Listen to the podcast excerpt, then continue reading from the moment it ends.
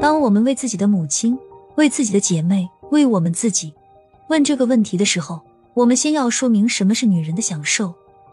我们所说的享受，不是一掷千金的挥霍，不是灯红酒绿的奢侈，不是喝三幺四的排场，不是颐指气使的骄横。我们所说的享受，不是珠光宝气的华贵，不是绫罗绸缎的柔美，不是周游列国的潇洒，不是管弦丝竹的飘逸。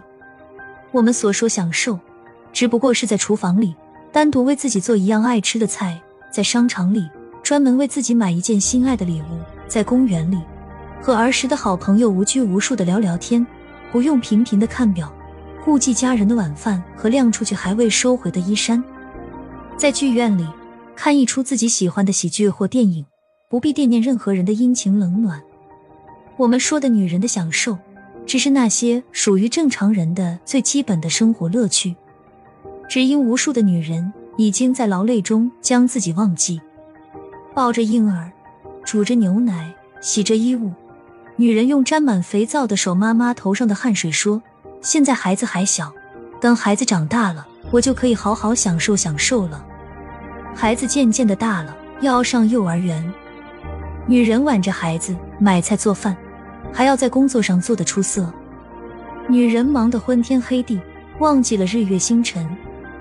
不要紧，等孩子上了学就好了，松口气就能享受了。女人们说。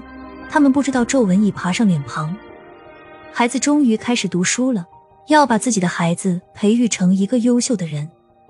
女人们这样想着，陀螺似的转动在单位、家、学校、自由市场和各种各样的儿童培训班里。孩子和丈夫是庞大的银河系，女人是行星。白发似一根银丝，从空气中悄然落下，留在女人疲倦的额头。我什么时候才能无牵无挂的享受一下呢？等到孩子大了，上了大学或有了工作，一切就会好的。女人这样对自己允诺。时间抽走女人的美貌和力量，用皱纹和迟钝充填留下的黑洞。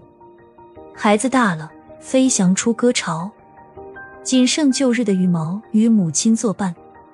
女人叹息着，现在她终于有时间享受一下了。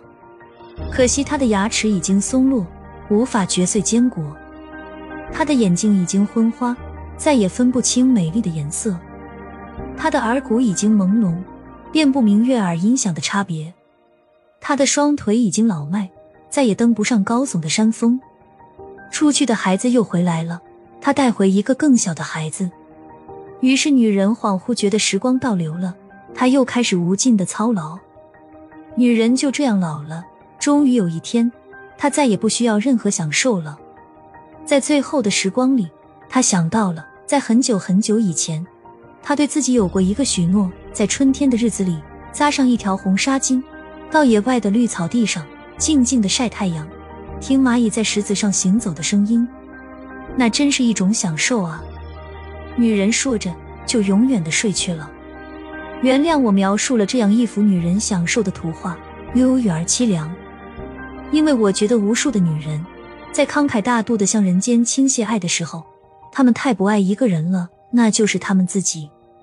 女人们，给自己留一点享受的时间和空间吧，不要一拖再拖，不要一等再等，就从现在开始，就从今天开始。